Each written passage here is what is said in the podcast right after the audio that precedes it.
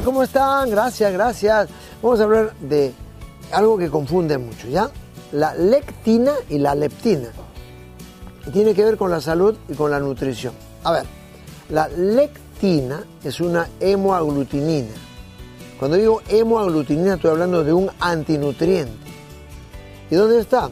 En las pecanas, en las nueces, así como en la soya hay la lipoxigenasa, hay que botar el, primer hervor de la soya, remojarlo dos noches.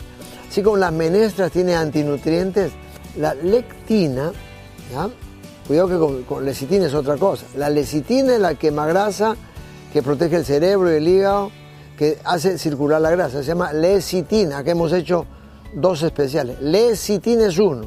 Lectina es la, el tóxico, la, la hemoaglutinina. Aglutina los glóbulos rojos.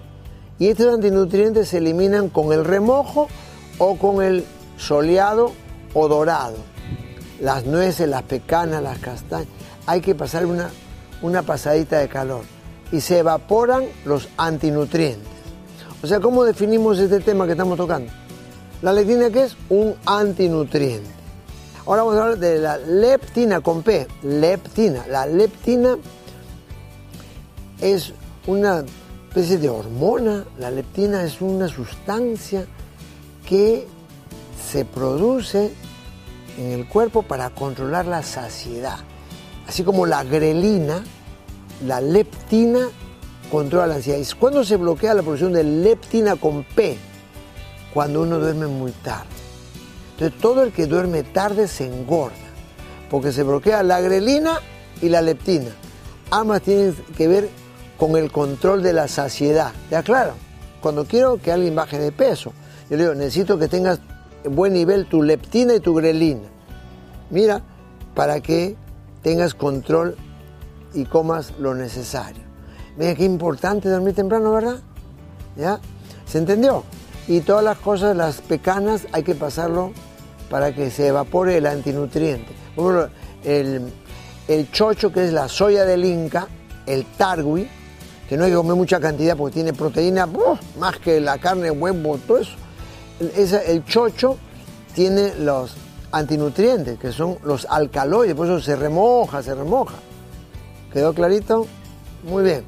Eh, yo quisiera aprovechar, ya, un punto aparte, para presentarle unos libros.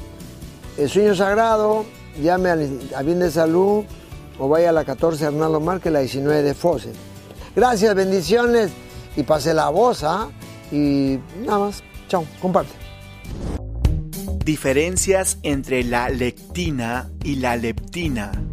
La lectina es un tipo de proteína que se encuentra en legumbres y cereales y sirve para mantener cohesionadas las células de los tejidos vegetales como un mecanismo de defensa frente a bacterias o insectos que son sus potenciales depredadores. El hombre es vulnerable a la toxicidad de las lectinas en concentraciones elevadas podrían causar problemas digestivos y a largo plazo problemas de salud.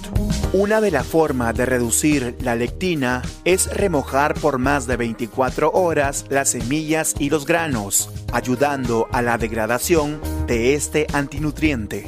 Por otro lado, la leptina es una hormona liberada por el tejido graso de nuestro organismo inhibiendo o estimulando distintos procesos metabólicos, entre ellas la relacionada con la saciedad y por lo tanto implicada en la conducta alimentaria.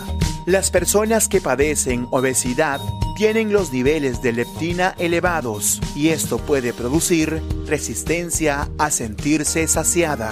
La falta de sueño eleva significativamente los niveles de leptina, de acuerdo con un estudio publicado en la revista de la Academia de Nutrición y Dietética de los Estados Unidos.